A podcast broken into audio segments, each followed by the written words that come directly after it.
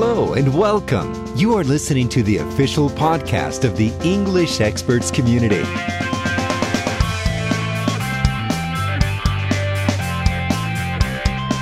E aí, tudo bem? Aqui é Alessandro e você está ouvindo o English Podcast. Hoje nós vamos falar sobre as classes gramaticais em inglês. Eu sei que você torceu o nariz só de ouvir falar em gramática, mas o assunto é muito importante para quem deseja dominar o inglês, principalmente a habilidade da escrita. E para nos ajudar com esse assunto, estou aqui com meu amigo Adi Ferreira. Ele tem 27 anos de experiência como professor de inglês, é especialista em pronúncia e lançou recentemente o livro A Chave do Aprendizado da Língua Inglesa.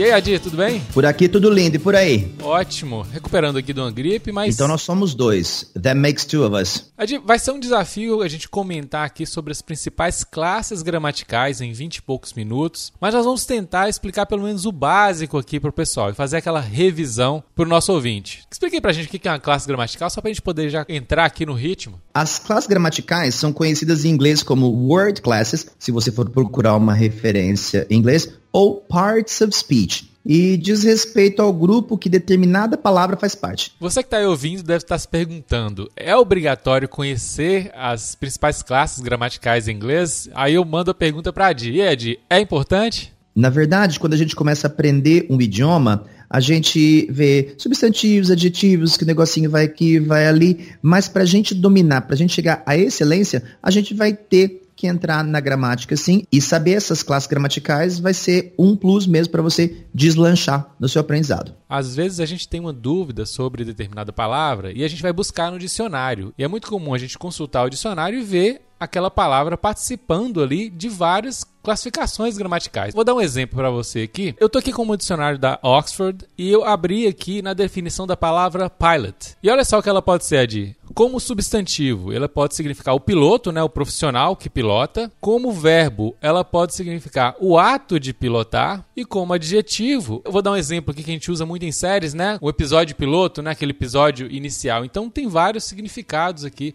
a mesma palavra e dependendo da classificação, ela vai ter uma colocação ali, um posicionamento dentro da frase, né, Di? Exatamente, é. Então esses vários significados mostram que a palavra tem várias funções e a gente saber cada uma delas, não precisa decorar não, tá? Isso a gente aprende com a vivência, com a leitura, com o listening, mas ajuda muito a gente saber qual que é a função daquela palavra dentro de uma frase para a gente poder usar corretamente. No inglês, por exemplo, a gente sabe que a estrutura básica do inglês, aquela que é primordial, é sujeito, verbo e complemento. E quando a gente domina essas classes gramaticais, a gente sabe onde no discurso, onde na fala, onde na hora de escrever, principalmente, a gente vai colocar essa palavra e vai poder utilizá-la. Quem tiver interesse, quiser se aprofundar aqui em cada uma das classes gramaticais, eu vou deixar os links aqui na descrição do podcast, ok? A gente vai comentar classe por classe, falar o conceito, falar alguns usos principais, mas não vai dar para a gente abordar tudo. Então, se depois de ouvir esse podcast você tiver uma noção sobre as classes gramaticais, conseguir fazer uma revisão aí, a gente já está satisfeito aqui como, como Super resultado. satisfeito. Vamos começar com a primeira, que é a mais popular, de, que é substantivo? Substantivo, que é noun em inglês. Então, noun. E no inglês, há mais substantivos do que qualquer outra classe de palavras. Olha uma curiosidade para vocês aí. O substantivo, ele pode dar nome aos seres, às coisas, a objetos, a qualidades, ações, sentimentos. Por exemplo, com pessoas, né? Com people, pode ser Paul, Mary, teacher, Jackson. Pode ser lugar, pode ser house, school, church, town. Pode ser também coisa, table, box, book, pencil, cup. E pode também ser animais, tipo dog, cat, parrot, bird, etc. Também pode ser os feelings, né? Os sentimentos, happiness, sadness, excitement. E também qualidades, por exemplo, wisdom, que é sabedoria, patience, ignorance e assim por diante. Os substantivos eles têm várias classificações. Ele pode ser abstrato, concreto, coletivo, próprio, composto, contáveis e incontáveis, né? E um que gera muita dúvida aí para quem está começando é essa relação aí dos contáveis e dos incontáveis. Muitos substantivos em inglês que em português são contáveis, em inglês eles não são. Os substantivos incontáveis, que são chamados de uncountable nouns, ou non-count nouns são aqueles que não podem ser contados, né? Já, como já diz o nome, ou seja, você não vai poder usar antes deles um a, que é um uma, um an, one, que é um uma de numeral, ou two, ou ten, ou one thousand. Você também não vai poder acrescentar o s. Entre eles nós temos music, que é música, que eu não posso contar, mas song, que é a canção, eu posso contar. Money, dinheiro, eu não posso contar, mas reals, reais ou dollars ou euros eu posso contar. Water, água, bread, pão, beer também não posso contar. Agora, a gente tem que lembrar que os incontáveis é uma parte de alguma coisa maior. Por exemplo, o dinheiro ele vem de uma parte de uma quantia. A água vem de uma jarra, vem de um container, vem de um balde. O pão, ele vem de uma bisnaga. Então, eu não vou contar um pão, eu conto uma bisnaga de pão, um rolinho de pão. A cerveja, eu não conto uma cerveja, eu conto um litro, eu conto um copo, eu conto uma xícara. Líquidos geralmente são incontáveis, né? Isso, geralmente, né? Mas tem algumas exceções também. Então, é incorreto dizer, por exemplo, a music, uma música. Então, eu digo a piece of music que é um pedaço de música, é uma música instrumental, não é música cantada. A cantada é song, como a gente já falou anteriormente. Eu também não posso dizer musics, tá? E vou dizer songs, né, que são as canções cantadas. É importante também observar que existem muitos substantivos que são tanto contáveis quanto incontáveis. Aí que o calo aperta, né?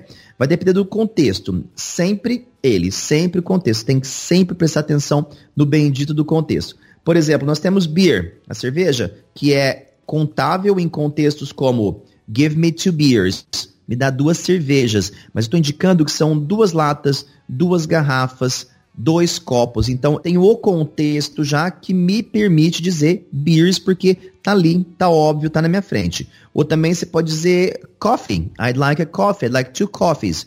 Mas eu tô vendo que é uma xícara, que é um copo, você está lá no Starbucks e você pede two coffees. Mas se você fizer uma lista de compras para alguém e puser coffee, esse vai ser incontável. A não ser que você especifique um quilo, dois pacotes. Aí o pacote e o quilo vão ser contáveis, o coffee não. Tem algumas outras palavrinhas que a gente aprende logo no início também, que é information, hardware, software, help, advice. A gente aprende que são incontáveis. E aí a gente tem umas palavrinhas que a gente consegue juntar, né, aos incontáveis para dar essa noção de, sei lá, quantidade, né? De unidade, né? unidade. né? Você vai unificar. Então, para dizer uma informação, que em português é super comum, a gente vai dizer a piece of information. Então, que é uma só. Eu não quero duas, eu quero uma. Então, a piece of information. Ou você pode também dizer some information. O some chama partitiva, que é uma parte de uma coisa maior. E também com ajuda, help. I need some help. Ok? Então você vai usar o some. Com advice, conselho. Aí se for um conselho só sobre uma coisa específica, você vai dizer a piece of advice. I need a piece of advice. Eu preciso de um conselho. Adir, vamos pro próximo aqui, que é o pronome, que ele é amigão do substantivo. Ele é tão amigão do substantivo que ele substitui o substantivo. Vou dar um exemplo em português, ó. Meu pai lê o jornal todos os dias. Então, se eu quiser substituir meu pai por um pronome, vou usar he, vou usar ele. Por quê? Meu pai, masculino. Um outro exemplo, minha professora fala francês. Se eu quiser substituir minha professora por um pronome, vai ser o ela. Então, eu já sei que minha professora é feminino. Então, essa função do pronome é substituir o nome o substantivo. Fala aí, a principal classificação aí dos pronomes pra gente, que é aquilo que a gente aprende lá no básico, pro pessoal relembrar aqui. No começo do aprendizado do inglês, nós aprendemos, todo mundo aprende, na primeira lição quase, os subject pronouns, que são os pronomes sujeito, que são aqueles que fazem as coisas. Nós temos I, you, he, she, it, que é o neutro, we e they. Então, o you também pode ser você ou vocês, pode ser singular ou plural, e nós vamos usar muito, muito essas palavrinhas, é por isso que elas são super importantes, porque elas vão dizer quem está fazendo o quê. Bom, então nós temos três exemplos aqui, ó. Nós temos I'm so glad I have this book. I'm so glad I have this book. Que é, estou tão feliz que eu tenho esse livro. Então comprei um livro, ganhei um livro que eu sempre quis, estou muito feliz por isso. O pronome que nós temos aqui é o I, né? Que é o eu. Nós temos também if it rained harder, we would go inside. Aqui nós temos dois pronomes, ó. Se chovesse mais, iríamos para dentro. Aqui nós temos o it e o we. E o último aí, Adi? We love our parents, siblings and friends. Nós amamos nossos pais, irmãos e amigos. Aqui nós temos como exemplo o we, que iniciou We. a frase. Tem outros tipos de pronomes, como eu disse inicialmente, link para o guia definitivo e guia completo aqui na descrição do podcast. Adi, vamos para o próximo aqui, que é o adjetivo, e esse é aquele que a gente aprende também no início, né? Que tem uma diferença entre o português e o inglês, né? Que é a questão da ordem. Fala aí o conceito pra gente e explica um pouco pra gente sobre o adjetivo. O adjetivo dá uma qualidade para o substantivo. A função dele é só essa. Então, ele vai dar uma qualidade para um substantivo. Em português, ele vem depois do substantivo. Por exemplo, eu tenho um carro novo. Carro substantivo, novo adjetivo. Então, o novo veio depois. Mas, em inglês, ele vem antes do substantivo. I have a new car. Então, essa é uma regra que é o que difere mais aí para quem está começando a aprender. Bom, então nós temos quatro frases de exemplo aqui. Ó. A primeira é: The movie was long. O filme foi longo. The movie was long. Então, o long está qualificando o quê? O filme. O filme. Ok? Agora, se eu disser foi um filme longo, eu vou dizer it was a long movie. Aí ele vem antes. Se eu for combinar o adjetivo com o substantivo, o adjetivo vem antes. A segunda frase: The final exams were difficult. The final exams were difficult. As provas finais foram difíceis. Então nós temos finais, que é um adjetivo que está qualificando que tipo de prova que é, e o difficult também, que está qualificando o tipo de prova que é. Nós temos também The actor gave a wonderful performance. O ator fez uma performance, um desempenho maravilhoso. Então, performance é o substantivo e wonderful é como foi essa performance. Foi wonderful, foi maravilhosa.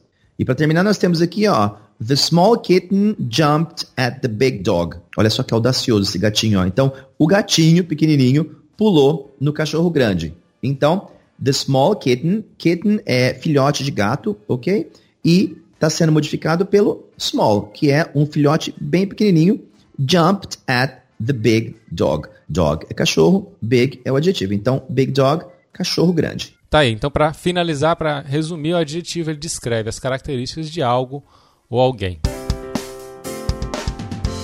Vamos passar para o próximo aqui, e esse aqui é o mais complexo, né? De qualquer idioma, acredito que no português também, com certeza, né? Que são os verbos, né? De passe um conceito para a gente poder explicar alguma coisa sobre os verbos aqui. Os verbos são palavras usadas para indicar uma ação praticada, tipo andar, estudar, correr, falar, escutar, ou também um estado em que alguém ou alguma coisa se encontra, pode ser ser, estar, parecer, ou uma mudança de estado, também ficar, tornar-se, etc. E a estrutura básica do inglês é o sujeito, o verbo e o complemento. Quando eles são usados, os verbos costumam sofrer um pouquinho de variação. Essas variações são chamadas de conjugações, que você já deve ter ouvido falar aí na sua escola, né? Já emendo aí para você falar aí os verbos na terceira pessoa, de o que acontece com eles? Na conjugação da terceira pessoa do singular, que é he, she e it, no presente, os verbos vão acrescentar OS ou ES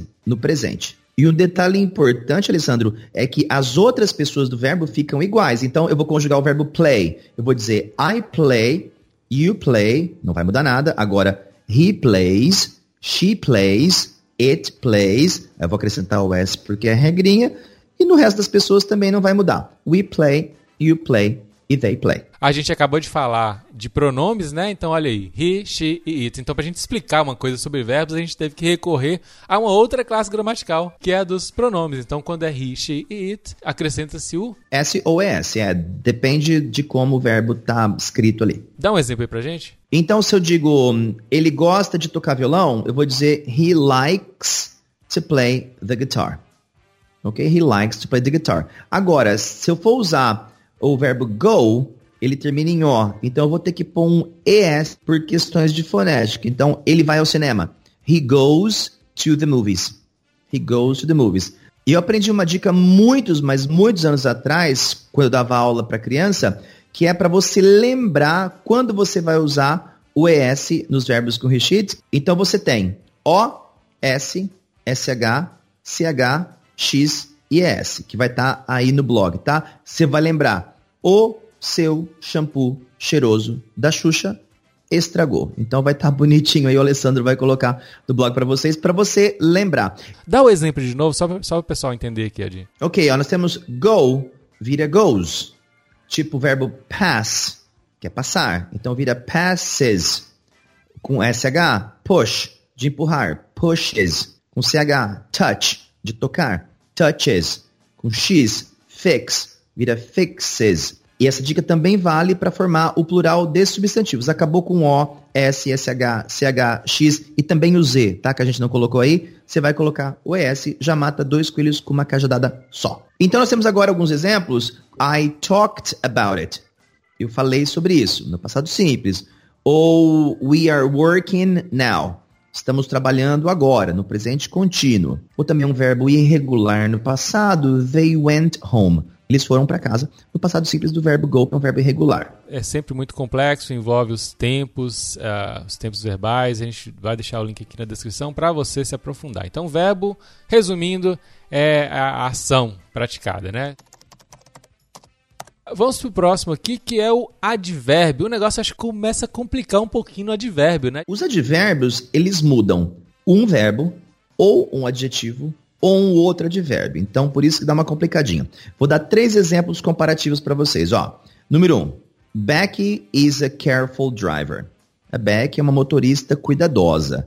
Então, o careful está modificando o driver, que é o substantivo. Agora, se eu disser que a Becky dirige cuidadosamente, esse cuidadosamente, que é um carefully, é o advérbio, ele vai mudar o quê?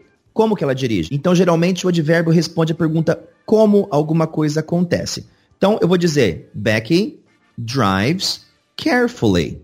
O carefully vai mudar o drive e não a Becky. Agora, o careful muda a Becky. O carefully muda o verbo.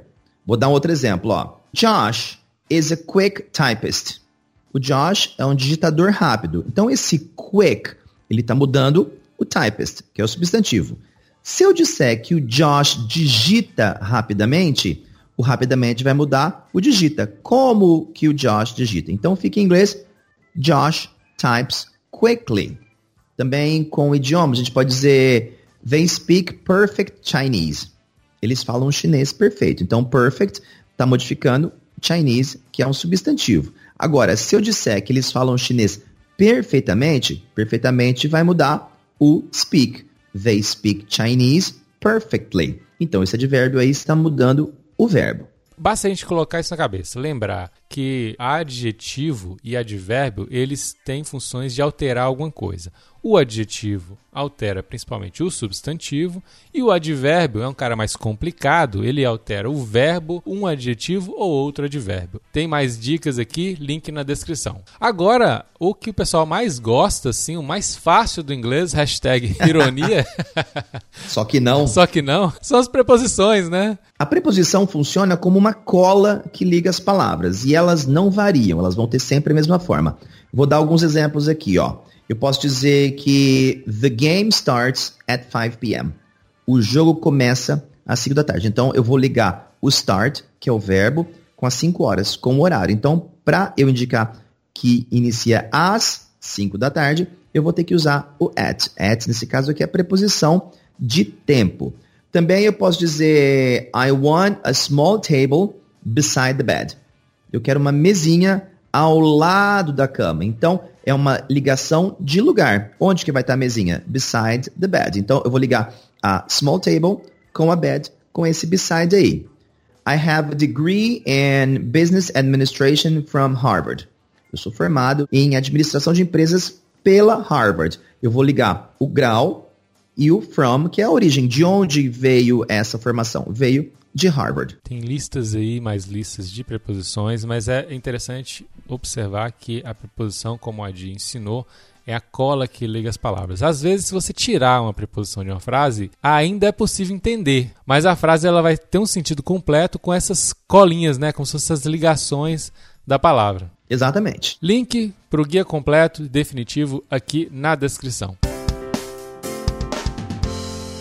Agora nós vamos para as conjunções. E por que, que eu coloquei conjunção depois de preposição? Muito parecido com aquela relação que a gente fez entre adjetivo e advérbio. A relação entre conjunção e preposição elas são muito parecidas também.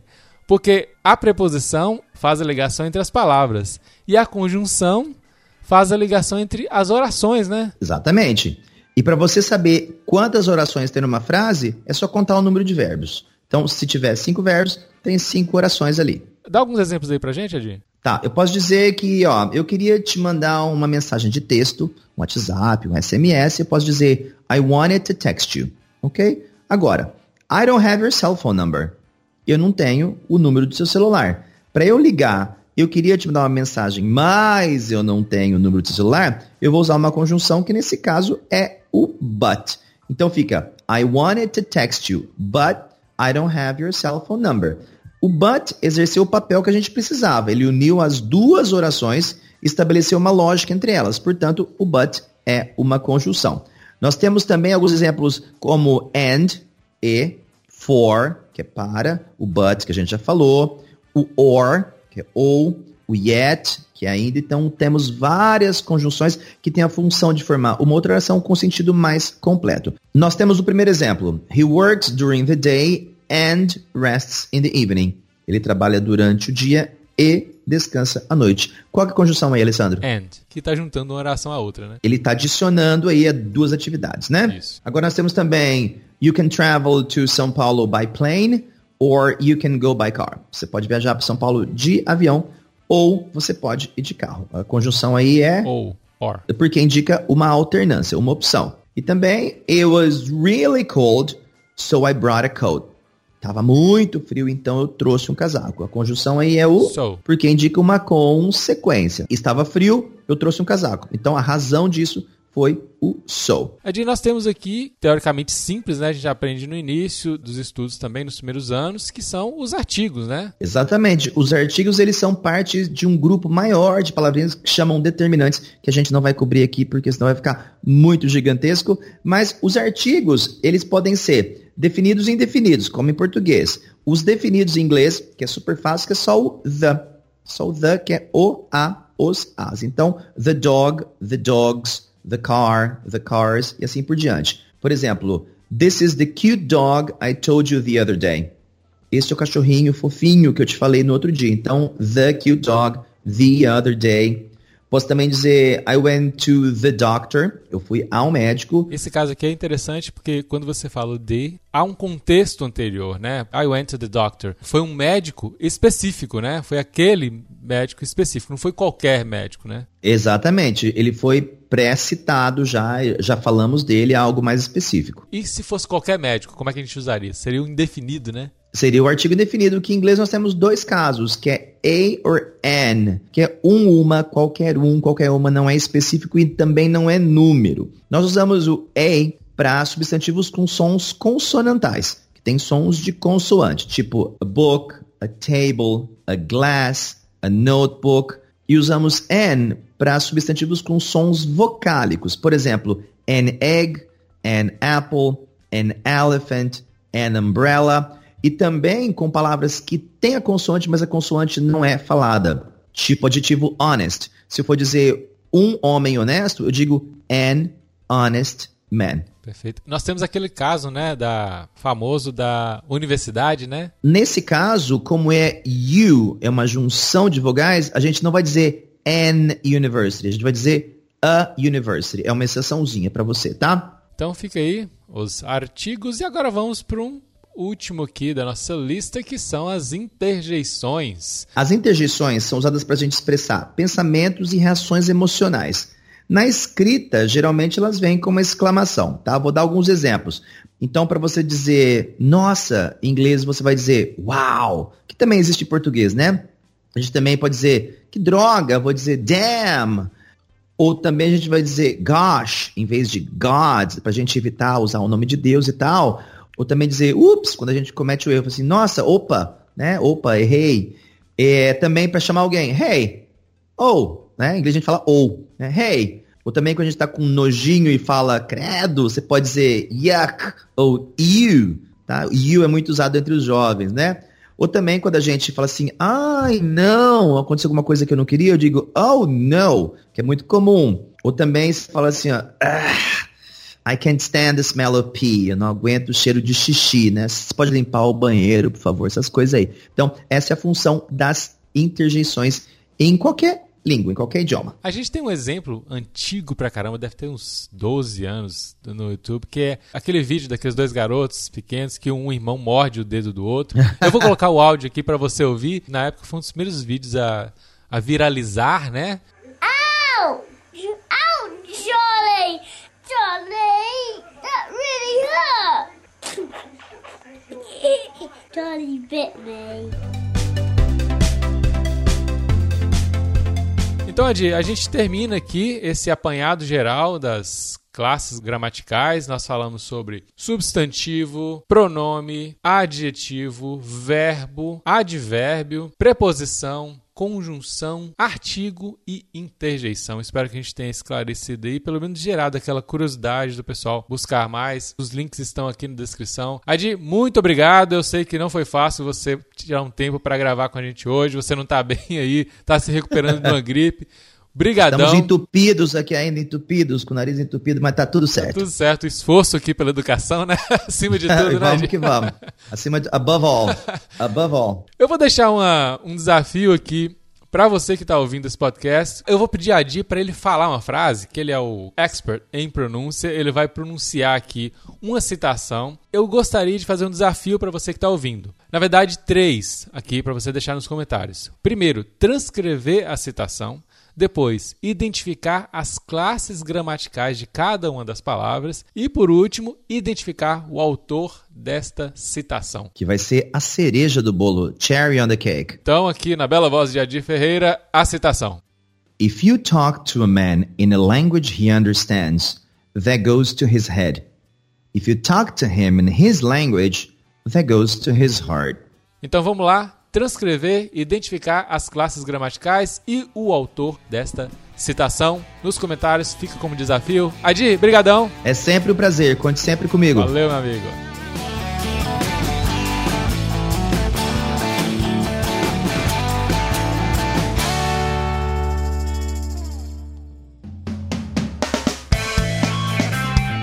Eu sou Adir Ferreira e você me encontra em adirferreira.com.br. E eu sou Alessandro Brandão e você me encontra no englishexperts.com.br. Os links para todos os assuntos e indicações que fizemos durante o programa estão no post do podcast. Vale a pena conferir.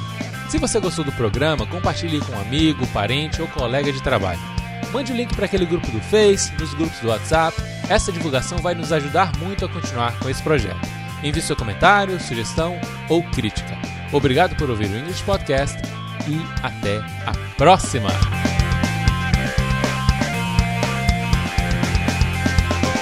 Podcast by EnglishExperts.com.br